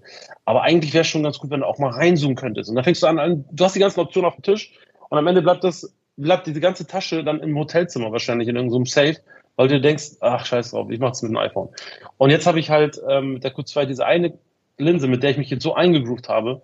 Und es macht mir einfach Spaß. Ich habe auch Probleme mit der Q2, so ist es nicht. Ich habe auch viele äh, Limitationen, die mich dann auch nerven. Manchmal ist sie ein bisschen zu langsam, wenn ich dann äh, fotografiere oder äh, wenn ich oder manchmal ist das Menü auch nicht so hundertprozentig äh, entspannt und du siehst manchmal nicht, ob du gerade am Aufnehmen bist oder am Fotografieren bist. Das sind manchmal Probleme, die du damit auch hast. Aber damit habe ich mich schon abgefunden mittlerweile und habe dann einfach nur noch das Positive daraus gezogen und Jetzt war ich gerade vor ein paar Tagen in London und habe wieder so viel Spaß damit gehabt. Nur habe ich einen Akku leider dabei gehabt und dadurch habe ich, äh, weil ich die anderen im Hotelzimmer vergessen hatte, dadurch habe ich nicht so viele Fotos machen können. Aber die Fotos, die ich gemacht habe, die geben mir einfach nochmal ein anderes Gefühl, als wenn ich das jetzt mit einem iPhone gemacht hätte. Und ähm, von daher, ich kann diese Kamera auf alle Fälle ähm, ja, auf jeden Fall empfehlen, wenn man natürlich das nötige Kleingeld hat, um einfach mal eine Hobbykamera zu haben. Aber für jeden vernünftigen Fotografen würde ich natürlich sagen, wenn ihr nicht irgendwie diese, dieses Leica-Feeling unbedingt haben wollt, dann müsst ihr es nicht unbedingt holen. Ja. Ja, vielen Dank für, für äh, diesen äh, Ausflug und äh, dass du uns da mitgenommen hast. Ähm, die Fallhöhe von Leica zu, zum iPhone ist natürlich enorm, muss man sagen. Ne? Wir hatten ja vorhin schon über die Power von, von KI und äh, iPhone-Technik gesprochen, aber die Fallhöhe ist ja immer noch, ähm, ist ja noch eine etwas andere, wenn du die X100V von Fuji zum Beispiel nimmst oder F ähm, oder andere Kameras, die wir hier ähm, nennen könnten, ähm, dann hätte man eben auch immer irgendwie eine kleine Kamera dabei, die vielleicht dann nicht viereinhalb, fünftausend Euro kostet. Ich möchte dir mal eben trotzdem jemanden zur Seite stellen. Das ist der gute Basti äh, Servastos. Der hat mir vorhin aus dem Lift eine Sprachnachricht geschickt. Der, fotogra der fotografiert nämlich auch mit der Leica Q2. Und ja. Ja, Servus in die Runde. Freut mich, dass ich dabei sein darf. Äh, schöne Grüße vom, vom Skilift gerade. Ähm, die Q2 ist, äh, ja, ich mag sie total, weil ich habe sie jetzt gerade auch hier mit dem Skiurlaub und auf der Piste. Es ist äh, geil, dass sie so schön klein, kompakt ist. Ähm, mit den 28 mm hast du eine geile Brennweite irgendwie, hast aber aufgrund äh, von Auflösung etc. noch die Möglichkeit dann eben rein zu croppen und du hast äh, trotz, dass du dieses eine feste äh, Objektiv hast, ähm, sehr viele Möglichkeiten und bist dann doch äh, flexibel und ähm, ja, ich, ich mag es einfach total. Du kannst viel mitmachen, du kannst sie überall mit hinnehmen, sie fällt nicht auf, äh, sie stört im Grunde eben auch gar nicht, weil sie ähm, eine geile Größe hat und eben ja, eine, eine wirklich, äh, wie sagt man, eine wirklich gute Allzweckwaffe ist für, für sämtliche Anwendungsbereiche. Und äh, gerade auch in den Bereichen, wo ich unterwegs bin, äh, macht es sehr großen Spaß mit ihr. Und es ist immer gut, wenn man eine solche Kamera dabei hat. Also, euch noch viel Spaß und äh, bis bald. Ja, ich habe diese Sprachnachricht direkt auch äh, ans Marketing von Leica geschickt und gefragt, ob sie nicht den Slogan Es ist immer gut, wenn du eine solche Kamera dabei hast, äh, vielleicht einfach demnächst auf ihre Kartons schreiben wollen. Ja. Basti, vielen, vielen lieben Dank. Ich freue mich, wenn wir uns demnächst sehen. So, da sind wir wieder. Und äh, wenn ihr euch fragt, warum sich das gerade für einen Moment anders angehört habt, naja, manchmal spielt die Technik nicht so mit, aber jetzt sind wir wieder auf der Skipiste, um bei Basti zu bleiben. Und wo wir schon bei nahe Vornamen mit B sind, würde ich jetzt auch noch den äh, gemeinsamen Kumpel Ben äh, reinholen. Äh, Phil, den kennst du ja auch. Und auch Ben ist ähm, äh, Q2-Shooter gewesen. Die Leica Q2 ist für mich eine unfassbar gute Kamera, wenn es um Bildqualität geht. Ich habe sie einen Monat äh, getestet. Ich mache ja in erster Linie Porträts und ähm, was halt wirklich großartig ist, ist die Abbildungsleistung dieser Kamera und vor allem von dem Objektiv, dem Sumilux 1.7. Es ist allerdings keine Kamera, die ein Otto-Normalverbraucher oder auch ein leidenschaftlicher Fotograf als einzige Kamera benutzen kann, weil es ist nicht nur der Autofokus, der jetzt vielleicht etwas langsamer ist, sondern auch in erster Linie die Fixed Lens. Natürlich hat man den Crop Mode, aber das ist halt ja nicht das gleiche wie ein echtes 50 mm oder ein echtes 75 mm. Deswegen ist es halt schon ein krasses Luxuszubehör, wenn man was anderes macht, außer wirklich diese Wide-Angle-Shots, Travel-Fotografie. Ähm, allerdings glaube ich schon, dass wenn die äh, in den nächsten fünf, sechs Jahren dann deutlich günstiger wird, weil es vielleicht eine Q3 oder Q4 gibt, dass äh, ein schönes Add-on ist, weil die Bildqualität ist wirklich atemberaubend. Ja, vielen lieben Dank, Ben, für deinen Input. Freuen wir uns sehr. Und das Thema günstiger werden. Das hatte ich mir hier auch noch ähm, notiert, tatsächlich als äh, Pluspunkt. Denn ich glaube nicht, dass die Q2, wenn es eine Q3 gibt, wesentlich günstiger wird, weil die Leica, und das ist wirklich ähm, herausragend und auch, glaube ich, fast einmalig im, auf dem Kameramarkt, ein, ja, ein Investment ist sozusagen, was man tätigt und was ähm, eher keinen Wertverfall hat. Äh, die gibt man weiter, die kauft man einmal fürs Leben, wenn man, ähm, wenn man gut damit umgeht und gibt sie im Zweifelsfall weiter an seine Kinder oder Bekannte, die gerne shooten. Ähm, und äh, ja, hat dann eben Geld eingesetzt, aber für eine sehr, sehr lange Lebensdauer. Insofern, wie seht ihr das als Besitzer der Q2? Ja, absolut. Also das ähm, wollte ich gerade auch schon sagen, ne, das ist tatsächlich wirklich ein Investment ähm, und im Bestfall mit ganz, ganz wenig Wertverlust, wenn nicht sogar ab einem gewissen Maße Wertsteigerung, wenn man sich jetzt zum Beispiel mal die ganzen analogen Modelle reinzieht, äh, so eine M6 oder M7, die sind auch schon zig Jahre alt, aber kosten trotzdem immer noch, ne, natürlich nicht Originalpreis, aber da legt man auch immer noch einen stabilen Preis für auf den Tisch. Ähm, und so war das auch schon, als ich mir damals die M240 gekauft habe. Also man muss dazu sagen, ich habe mir sowohl die M240 als auch jetzt die Q2 jeweils immer gebraucht gekauft, aber in wirklich verdammt gutem Zustand, wo vielleicht mal am Lack irgendwie so ein Mini-Kratzer war oder so. Ähm, und habe dann also jeweils für beide Kameras immer 3500 Euro bezahlt, was immer noch ultra viel Geld ist für eine Kamera, aber äh, so wie Ben es auch gerade schon gesagt hat, ähm, das ist jetzt dann vielleicht nicht die Kamera, die man sich als Hobbyfotograf oder ambitionierterer Hobbyfotograf irgendwie zulegt, außer man hat, wie gesagt, das nötige Kleingeld über und weiß nicht wohin damit, dann äh, go for it, würde ich sagen. Aber es ist ja jetzt bei uns zumindest, bei uns dreien, wie wir jetzt drüber reden, äh, nochmal was anderes, weil wir ja tagtäglich damit arbeiten. Ähm, und bei mir und ich glaube auch bei vielen anderen, die sich für diesen, für diese Kamera entscheiden, ist es ja auch ähm, schon so, dass der Bildstil dann irgendwie vorher schon dazu gepasst hat oder man auch mit so weitwinkligeren Sachen immer schon irgendwie ähm, gearbeitet hat. Das habe ich vorher auch schon gemacht. Immer, ich hatte immer eher weitere Brennweiten. Ähm, so alles, was über 35 Millimeter war, habe ich mich irgendwie irgendwann nicht mehr rangetraut, weil es war einfach nicht mehr so mein Stil. Und äh, da habe ich mich auch mittlerweile ganz gut mit eingegroovt. Und von daher war das für mich auch äh, nochmal eine etwas leichtere Entscheidung, diese Kamera mir zuzulegen. Auch wenn es natürlich im Geldbeutel dann, wie äh, vorhin schon wie du schon erzählt hast, Phil, auf den ersten Moment erstmal, ne, ist so, da wird man dann schon mal ein bisschen, man kriegt so ein bisschen äh, schwitzige Finger, weil man denkt so, boah, ich habe jetzt 3500 Euro für so ein, für so ein kleines Ding hier ausgegeben. Aber ich glaube, bei mir hat es irgendwie eine Woche gedauert, bis ich diesen Gedanken komplett verworfen habe. Ja. Auf jeden Fall. Ich habe es auch versichert direkt, damit ich da nicht immer Kopfschmerzen habe und mich auch traue, damit rauszugehen. Ja. Weil es lohnt sich ja nicht, eine teure Stück äh, Kamera in, im Schrank zu haben. Und deshalb direkt versichert und ich kann damit machen, was ich will. Und äh, aber be behandle sie natürlich trotzdem immer sehr gut.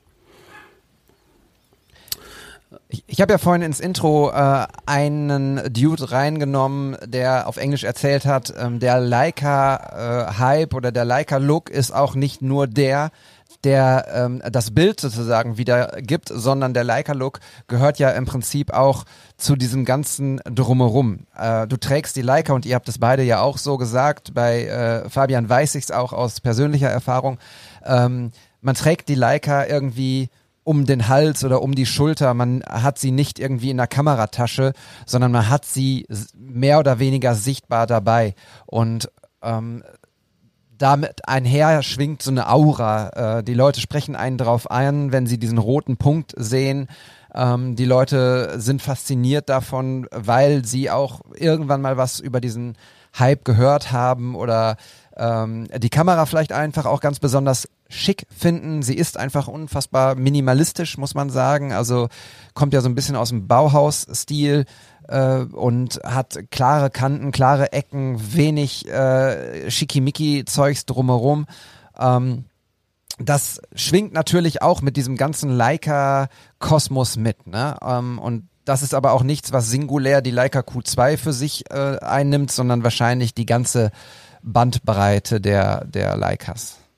Ja, ähm, ich muss dazu sagen, ich mag dieses Wort Hype absolut nicht. Ich finde, das ist äh, vor allem in den letzten, weiß nicht, ein, zwei Jahren äh, so überinflationär für alles Mögliche benutzt worden. Aber äh, ich, also aus meiner persönlichen Perspektive, ich beschreibe das immer mehr mit so einer Art Faszination.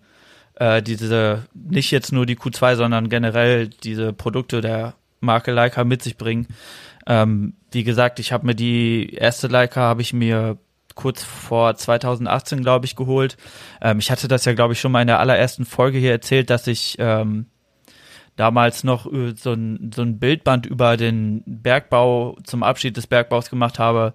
Ähm, und irgendwie diesen Traum der Leica, den hatte ich schon voll lange davor immer gedacht so, boah, was das wohl, wie, wie sich das wohl anfühlen muss, so ein Ding selber zu besitzen, mit so einem Ding Fotos zu machen. Ähm, und dann war halt irgendwo, oder ich dachte mir schon immer, ja gut, aber ich bin super, also ich bin sehr schlecht da drin, äh, Geld zu sparen und auf irgendwas hinzusparen, auf so über mehrere Jahre oder was auch immer. Und dann kam halt auf einmal dieser Punkt, dass wir durch diesen Verkauf des Buches äh, hatte ich natürlich, da habe ich auch Geld dran verdient und dann hatte ich halt auf, ne, auf einmal diesen Moment, wo ich so da stand und dachte, okay, du hast jetzt mit diesem Buch eine gewisse Menge an Geld verdient, da könntest du dir jetzt eine Leica von kaufen. Und dann habe ich kurz einmal überlegt und gedacht, ja, man könnte natürlich auch das Geld irgendwie anders investieren, aber ich dachte mir, ja, ey, komm, jetzt oder nie. Und dann habe ich halt, ne, auch so, bin ich ins Internet gegangen, habe nach Anbot Angeboten geguckt und dann immer so, ja, vielleicht da irgendwann mal. Und dann kam halt dieser Punkt, wo ich dachte, okay, ich mache das jetzt.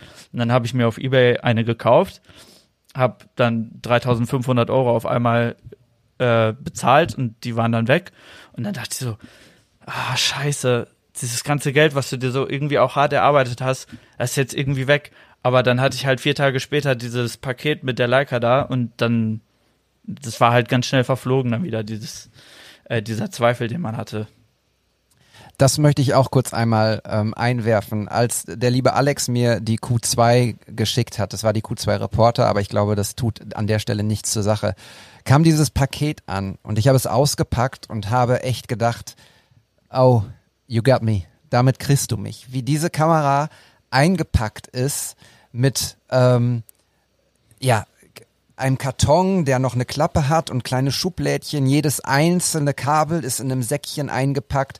Da merkst du schon, wo das herkommt. Also da merkst du einfach, wo die Qualität sitzt, wo auch auf Liebe zum Detail geachtet wird und ähm, ja, was du damit am Ende gekauft hast, nämlich ein hochwertiges ähm, Stück Technik. Und das ist übrigens auch ein Punkt, den ich auf meiner Pro-Liste habe.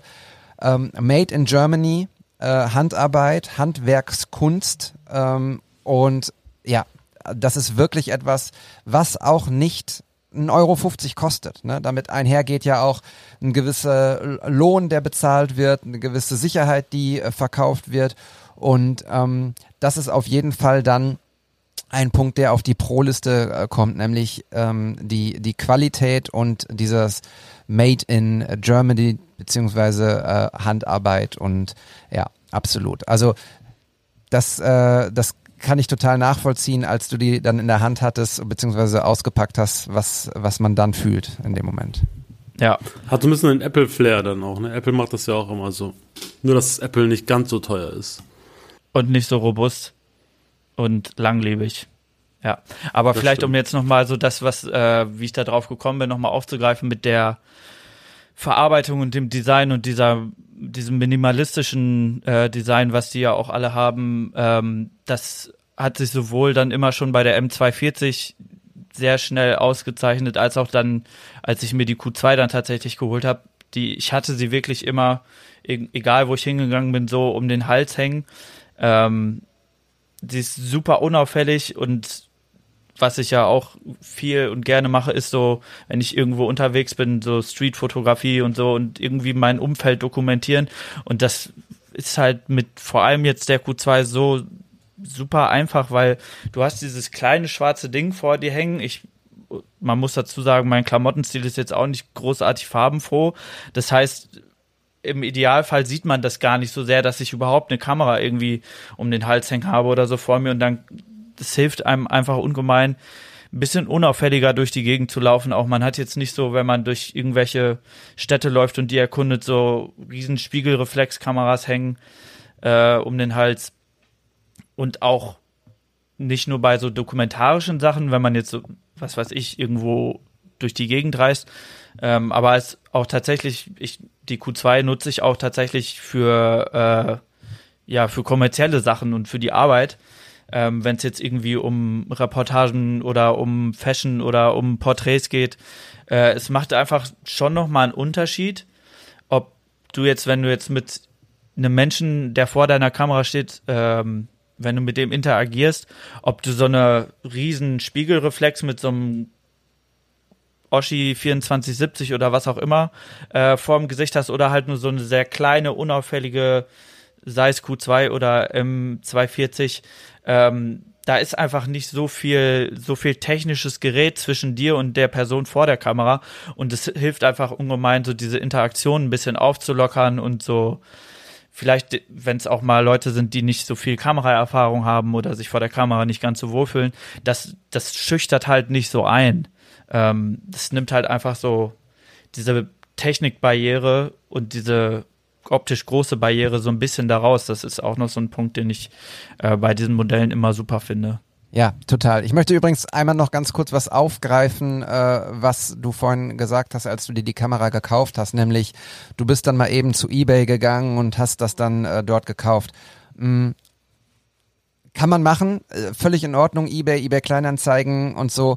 Ähm, da gibt es die, die Kameras auch, nur bitte achtet darauf, an wen ihr ähm, da geratet. Denn äh, Ja. heißt das so geratet? An wen ihr da, mit wem ihr da das Geschäft erledigt. Denn ähm, ich kenne es aus meinem äh, persönlichen Umfeld, ich nenne jetzt keine Namen, ähm, da hat jemand, der unbedingt diese Q2 haben wollte, ähm, viel Geld überwiesen, äh, weil er, ich habe diese Geschichte, glaube ich, hier auch schon mal erzählt in einem Podcast, ähm, weil er vor lauter, vor lauter Q2 in seinen Augen, ich stelle mir da so einen Comic gerade vor, äh, blind war. Er wollte sie unbedingt haben und hat sich dann irgendwie ähm, einen, einen äh, Führerschein zeigen lassen, äh, digital schicken lassen und hat dann die Kohle auf ein Konto überwiesen, nicht via PayPal mit, mit Käuferschutz und sowas. Und ähm, die Kohle war halt weg. Ja. Und das waren dann auch irgendwie, keine Ahnung, ein fünfstelliger Betrag, der dann einfach weg ist. Und deshalb achtet genau darauf, an wen ihr da ähm, euch wendet, wer es anbietet ähm, und nutzt auf jeden Fall, und das soll jetzt hier keine Werbung für PayPal sein, aber sichert euch ab. Also idealerweise fahrt ihr direkt persönlich vorbei und gebt ihm die Kohle äh, in die Hand oder ihr macht es dann vor Ort via PayPal oder was auch immer. Guckt euch die Kamera noch an ähm, und äh, passt echt drauf auf, denn dieser Hype sorgt eben auch dafür, dass ein Angebot ähm, ins Internet kommt von, von Falschangeboten, von Leuten, die, die dich veräppeln wollen, die einfach nur deine Kohle wollen und die ist dann weg. Ja, das äh, Auf jeden Fall. Ja, ich, das ist schon heftig, ja. da auf jeden Fall, also ich Das- kann das vielleicht noch mal versichern, kurz Versichern. Ja, versichern auch immer gut, aber auch beim Kauf schon immer absichern. Ähm, wie gesagt, also ich habe beide meine Modelle bei eBay Kleinanzeigen gekauft. Ähm, das erste Modell, da kannte ich den Käufer nicht, ähm, aber äh, ne, man schreibt dann ja im Idealfall mit den Leuten hin und her. Und das habe ich auch nur per äh, PayPal mit Käuferschutz gemacht. Und äh, die zweite, also die Q2, habe ich tatsächlich äh, von ähm, einem Hörer dieses Podcasts auch äh, abgekauft. Das hat sich dann im Nachhinein rausgestellt, weil wir uns dann getroffen haben und ich die persönlich abgeholt habe. Und äh, dann sind wir so ein bisschen ins äh, Schnacken gekommen, weil er hat in Münster gearbeitet und da war die Verbindung dann irgendwie doch relativ schnell da und der kannte halt auch Olli und Matthias und dich und hört den Podcast wohl regelmäßig und äh, da hatte ich dann sowieso noch ein viel besseres Gefühl bei. Ähm, ja, aber auch grundsätzlich, was man da vielleicht noch zu sagen kann, wenn es, es gibt viele dubiose Angebote und man sollte auch vorher immer so ein bisschen vergleichen, wie so andere Gebrauchtpreise sind und wenn es ein Angebot ist, das zu gut ist, um wahr zu sein, dann ist es meistens auch nicht wahr und dann sollte man tunlichst die Finger davon lassen. Also ich bin da auch auf diverse Leute aufmerksam geworden oder habe Angebote gesehen, die dann irgendwie nur für 2000 Euro für eine Q2, die gerade mal ein halbes Jahr alt ist und dann mit äh, Geld auf über irgendeinen so Wire-Transfer-Verfahren nach England und so und das war, ne, wenn, sobald man da irgendwie drauf stößt, Finger weg. Äh, ich würde gerne noch eine kleine Sache, wenn, achso, ähm, oder warte mal, sonst, okay, ich wollte einfach gerne noch fragen, aber ich wollte gerne, weil wir ja der What's the Story Podcast sind, wollte ich gerne noch gleich äh, zum Abschluss vielleicht so ein Foto nochmal reinschmeißen in die Runde. Ähm, weil das ist für mich so einer meiner äh, Lieblingsfotos, was jetzt, werdet ihr sehen, jetzt nichts Besonderes ist oder so, ist auch kein Mensch drauf oder so.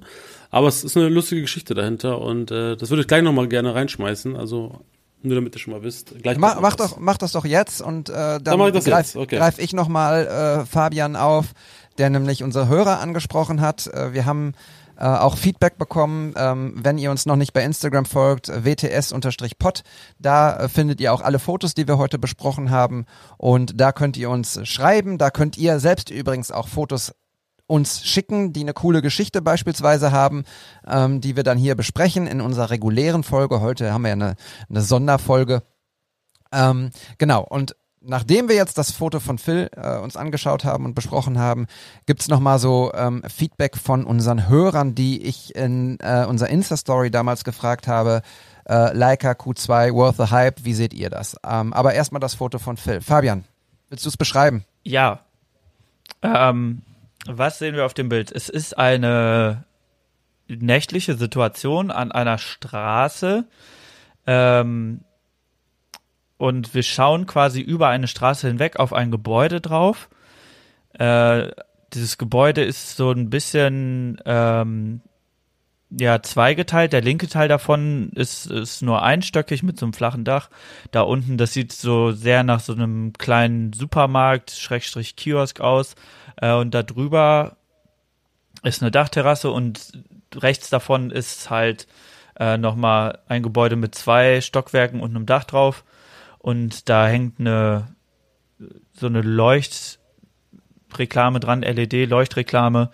Ähm, ich weiß, Cocktail Lounge steht da drauf und da drüber an dem an der weißen Fassade von dem Haus äh, steht irgendwie noch was mit Pub.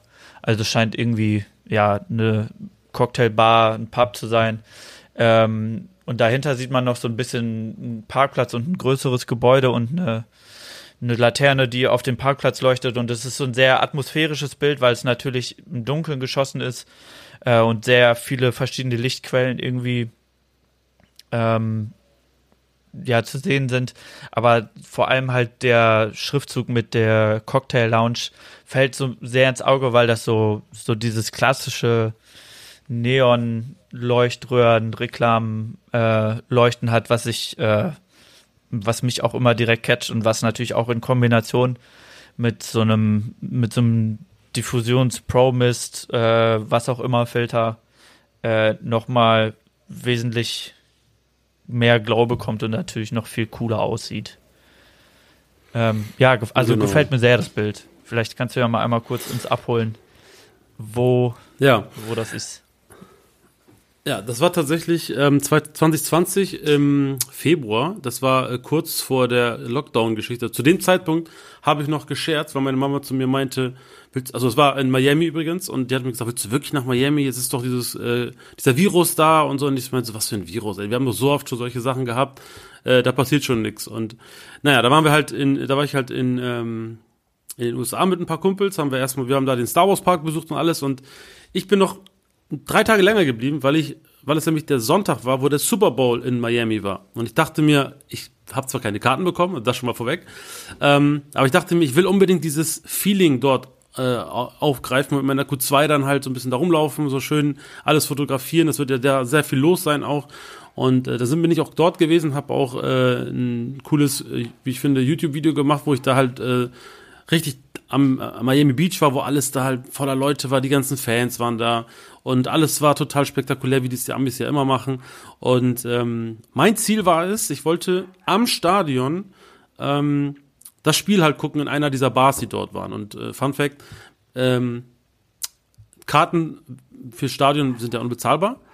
Aber wenn du in einer, in einer Bar das gucken möchtest, am Stadion hätte ich 100 Euro Eintritt, äh, 100 Dollar Eintritt zahlen müssen, nur, dass ich überhaupt rein darf. Und Gott sei Dank hatte ich, also was heißt Gott sei Dank, also ich, ich wollte gerade reingehen. Es war auch schon so, dass äh, die, Fl die äh, Flugzeuge sind schon über dem Stadion geflogen. Ich, das heißt, ich hätte mich beeilen müssen. Aber ich, bin, ich war, stand in einer Schlange und dann wollte ich gerade rein und dann sagen sie, äh, ja, ähm, das kostet 100, 100 Dollar und ich hatte halt äh, keine Kreditkarte dabei. Ich habe die einfach im Hotel vergessen und dann äh, haben sie auch Apple Pay? Nee, haben wir nicht. Und dann musste ich einfach wieder da weggehen. Und mein äh, mein Hotelzimmer war halt oder mein Hotel war 45 Minuten entfernt von dort. Ich dachte so, Mann, jetzt geht das hier gerade los. Und ich wollte unbedingt das Spiel jetzt sehen und alles. Und dann bin ich halt einfach in, in den Mietwagen eingestiegen wieder, bin richtig enttäuscht nach Hause gefahren, habe da Radio gehört und versucht da irgendwie was vom Spiel mitzubekommen. Äh, hat aber nicht geklappt. Und dann dachte ich, ja, ich bin aber jetzt nicht zu Hause, wo ich einfach Sat 1 einschalte oder so. Das heißt, ich wusste nicht, wie ich das gucken sollte. Dann dachte ich so, oh Mann, ich muss gleich, ich muss gleich hier in den USA tatsächlich irgendwie versuchen, illegal mir irgendwie durch VPN irgendwas zu ermöglichen. Und dann war ich total down und dann dachte ich so, Mann, jetzt bin ich schon extra hier geblieben, jetzt kann ich das nicht mehr normal gucken. Dann saß ich in meinem Hotelzimmer, guck aus dem Fenster und sehe, ah, da ist ja ein kleiner Kiosk, dann hole ich mir zumindest ein paar Chips, damit ich so ein bisschen Feeling habe, ne? Dann gehe ich rüber und dann gucke ich, also ich, mir ist halt natürlich dieser äh, Cocktail-Lounge nicht aufgefallen, ne? Und dann gehe ich da rüber, gucke mir den erstmal den, den Verkäufer an, gucke nach rechts und da war dann eine Tür zu so einem Pub halt. Nicht? Und dann gehe ich da rein, alles voller Fans, überall Fernseher. Und das hat, das war der geilste Abend, wo ich jemals Football gucken konnte, so ein Super Bowl halt. Und da habe ich mal so richtig dieses Feeling erlebt, wenn wenn das wirklich beide Parteien da sind, aber auch super friedlich und alle haben Spaß. Da war auch noch diese spektakuläre Show von Shakira und J-Lo und das war so ein geiles Feeling in so einer klassischen Atmosphäre, wie man das in den USA wahrscheinlich guckt, in diesen Pubs. Ja, genau, das. äh, Warst du da auch zufällig? So, jetzt rat mal, wer im Stadion war, hör mal. Ach du Scheiße, du hast vielleicht ein Glück. Siehst du, vielleicht hätten wir uns da schon gekannt, dann hättest du mich vielleicht reinschleusen können. Ja, Ja. siehst du, du warst da und, und ich war halt ein paar Kilometer entfernt und musste das da gucken. Aber dann bin ich, um diese Geschichte zu Ende zu erzählen, ich Ja. bin dann rausgegangen, habe mich nochmal umgedreht und dachte nicht, ich hole jetzt die Kamera nochmal und mache ein Foto davon, weil irgendwie fand ich das so eine schöne, wie es am Ende geendet hat. Es hat mir so viel Spaß gemacht und dann ist auch noch ein richtig cooles Foto dabei entstanden und äh, ja, das ist die Geschichte zu diesem Foto, was eins zum eins meiner Lieblingsfotos ist, weil es auch, auch ganz cool aussieht. Und das will ich mir irgendwann mal schön ausdrucken, groß und dann aufhängen. Ich finde es voll abgefahren, dass dieses Foto, also man sieht ja auf dem Foto keine Menschenseele und ich hätte jetzt getippt, das ist irgendwie was, was mitten in der Nacht um drei, vier Uhr nachts oder so gemacht. Und wenn man jetzt die Story dazu kennt und überlegt, dass halt quasi hinter den Mauern von diesen, von diesem Gebäude da wahrscheinlich einfach die heftigste Super Bowl Party abging, in die du jemals geraten bist, äh, finde ich irgendwie total abgefahren und geil, dass du dann gerade so ein Foto als, sag ich mal, Erinnerungsfoto an diesen Ort dann nochmal gemacht hast. Naja, auf jeden Fall. Ja, ich zeige hier gerade in die Kamera meine Fotos aus dem Stadion und ähm, das tut mir ein bisschen leid. Aber ich war tatsächlich vor Ort äh, für die Sportschau und habe, ähm, habe die, äh, die Geschichten dazu geschrieben und äh, hatte natürlich auch meine Kamera mit und habe unfassbar viele Fotos gemacht von, Ma Ja. von Miami und ähm, es war, war cool. Hat, hat Spaß gemacht. Mann, wie schade, dass wir uns dann nicht gekannt haben. Nicht, dass ich jetzt damit reinkommen wollte, aber dann hätten wir schon mal da irgendwas auch machen können. Ähm, war, also ich fand es total entspannt, auch mal alleine irgendwas zu machen, aber ich glaube, so mit Freunden wäre schon ganz cool gewesen. Aber ja, bin auf jeden Fall ein bisschen neidisch, weil äh, das war auch schon, glaube ich, eine ganz coole Halftime-Show, würde ich mal fast sagen, oder? Voll. Ähm, ich hatte ja das, äh, das Glück, dass ich dann auch die äh, Pressekonferenzen vorher und nachher machen konnte und durfte und musste und äh, die ja, ähm, äh, also man muss zwei Sachen sagen zu Miami, während ich hier gerade mein Handy wieder weglege.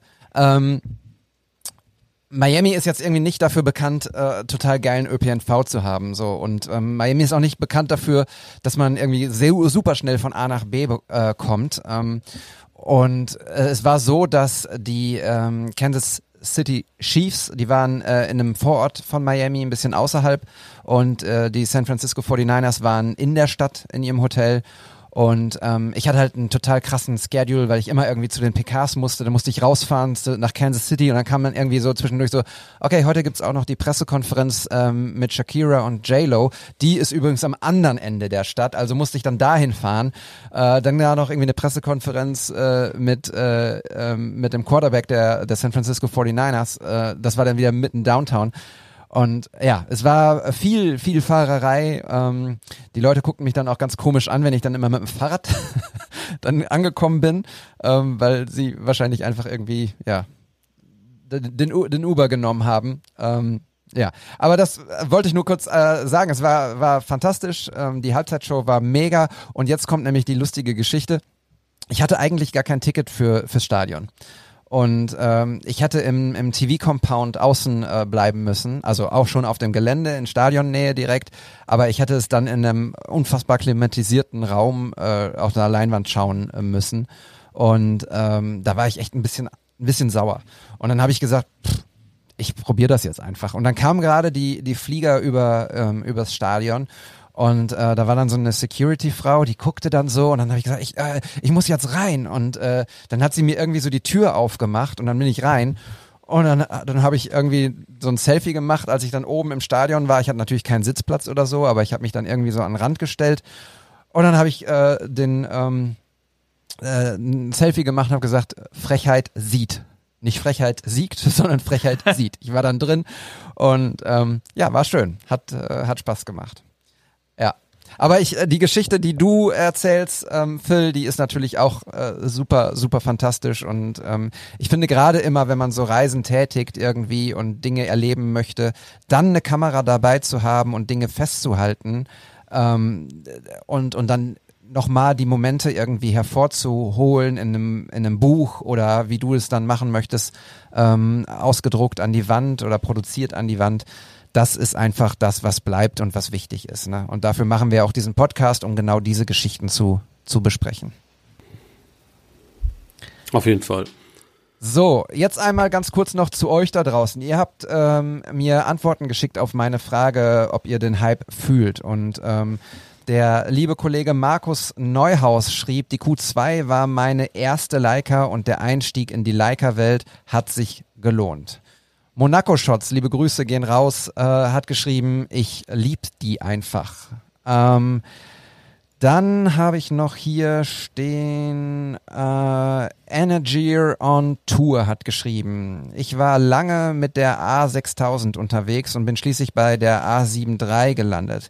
Gerade wegen dem Augenautofokus. Aber irgendwie war es mir zu viel Technik im Bild, ein Menü, das man studieren muss. Man wurde von Sony förmlich erschlagen.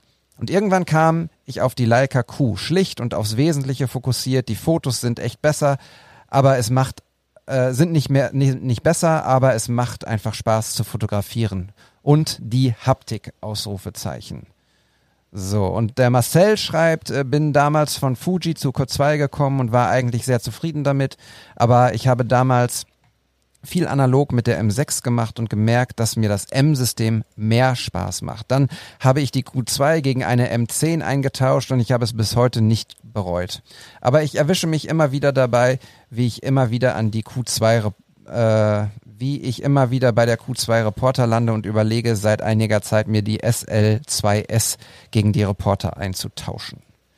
Ja, ähm, bei all dem, was wir an Feedback bekommen und was ihr erzählt und was übrigens auch äh, der Kollege Peter McKinnon erzählt, ich hatte es ja auch hier eingespielt, vielleicht können wir das gleich auch nochmal hier kurz droppen, ähm, ist nämlich der Fakt, man hat eine Kamera in der Hand, mit der man einfach gerne fotografiert. Und ich glaube, das ist das, was ähm, am Ende, ich will nicht sagen unbezahlbar ist, aber das, was zählt, nämlich eine Kamera, die einen inspiriert, sie zu benutzen. Das ist bei mir genau dasselbe mit der Fuji X Pro 3 und ich kann es ja jetzt auch ähm, mal so als mein Fazit nochmal sagen, nach meinem Test, äh, Alex, nochmal vielen lieben Dank dafür, dass ich jetzt auch mitreden kann. Ähm, für mich ist die Zeit der Q2 noch nicht gekommen oder der Q. Ähm, ich komme sehr gut klar mit der Fuji X Pro 3 äh, und der Fuji X-T3, die ich hier habe. Das sind meine beiden Kameras, mit denen ich shoote und mit denen ich meine Jobs erledige. Aber, und das ist ähm, tatsächlich etwas, was so auch in meinem Kopf gerade stattfindet, ist, wenn ich irgendwann mal einen großen Job habe, der mir äh, Geld einbringt, wo ich dann auch mal sagen kann, okay, davon lege ich jetzt mal ein Taui zur Seite oder ein bisschen mehr, dann werde ich mir sicherlich irgendwann auch eine Leica Q oder Q2 zulegen. Denn ich glaube, wenigstens einmal dieses, ähm, dieses Gefühl zu haben, das ist jetzt meine, ich möchte die jetzt mitnehmen und nicht eine andere Kamera, das würde ich schon gerne einmal mh, mm, haben und erfahren. Und wenn es dann so ist, dass es ähm, vielleicht eine Kamera ist, die dann irgendwann einer meiner Kids noch ähm, nutzt, dann umso besser. Aber das ist so mein, mein Fazit. Es ist jetzt aktuell nicht die Zeit, ähm, einfach auch, weil sie unerschwinglich ist für mich momentan. Und ähm, aber vielleicht irgendwann, wenn ihr da draußen eine abgeben wollt, meldet euch gerne für einen schmalen Taler. genau. Ich wollte noch ganz zuletzt einmal, wollen wir Peter McKinnon reinholen oder nicht? Nee, ne? Ja, ich glaube, nee. der. Ach, ich glaube, der hat schon, der hat schon so viel Aufmerksamkeit. Das ja. kann, könnt ihr selber nochmal gucken. Der liebe Oliver Hitzegrad hat aber nicht genug Aufmerksamkeit und ich möchte äh, auch ihn einmal bitte noch hier in die Sendung reinbringen und er hat Folgendes gesagt. Leica worth the hype.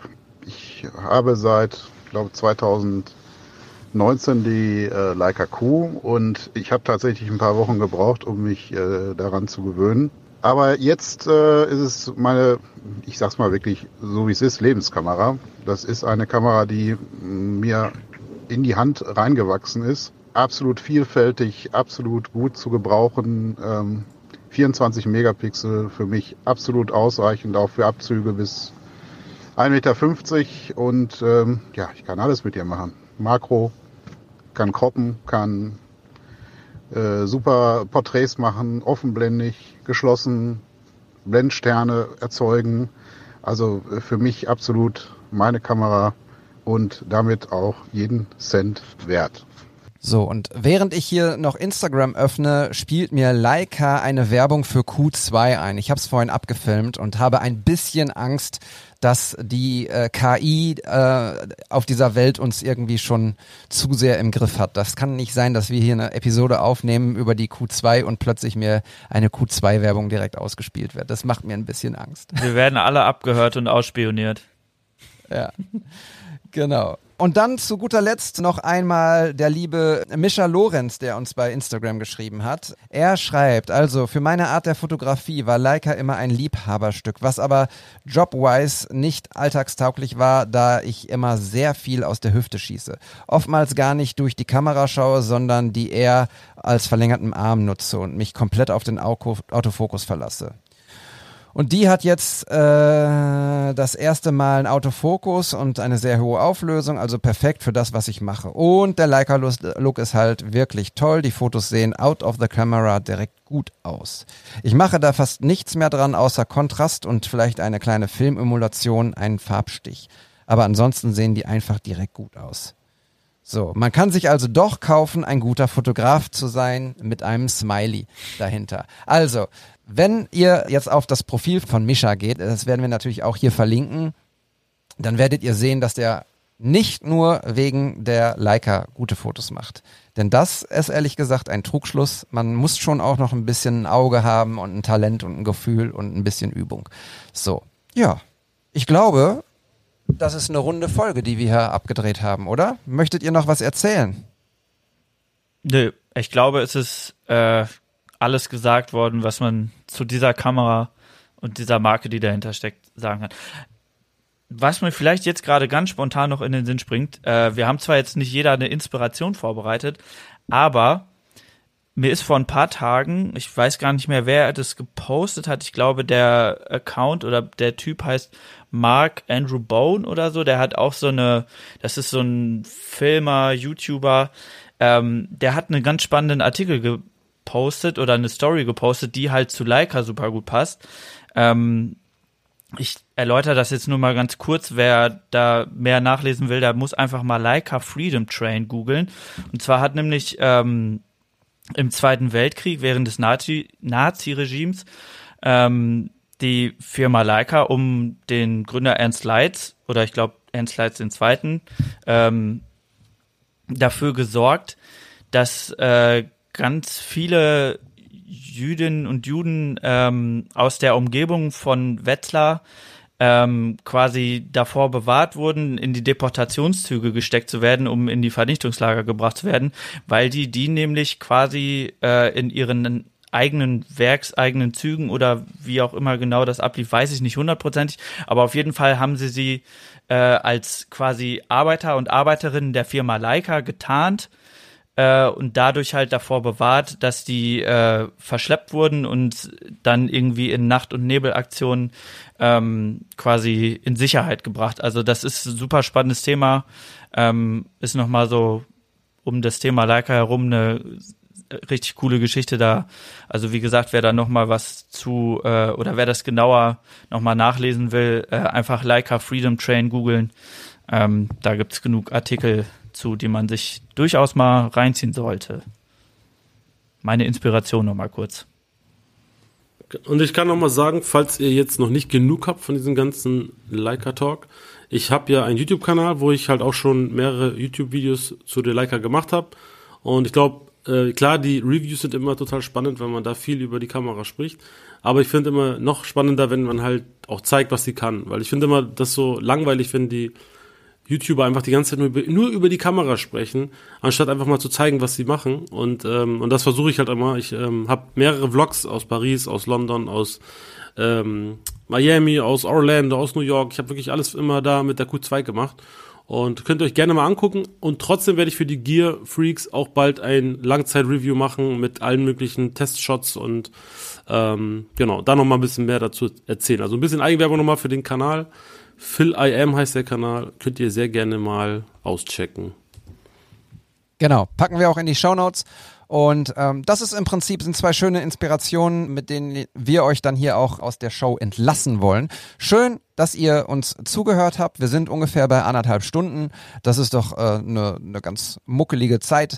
Ich hoffe, es hat euch gefallen. Es war heute eine etwas andere Episode, als wir sie sonst machen. Die Geschichten hinter den Bildern ist nur im Stückchen vorgekommen, aber die Geschichte der Leica Q2, vielleicht hat's die euch, euch auch angetan. Wenn ihr solche Folgen häufiger hören wollt, lasst es uns gerne wissen. Schreibt uns eine Direct Message bei Instagram. WTS-Pod ist unser Account.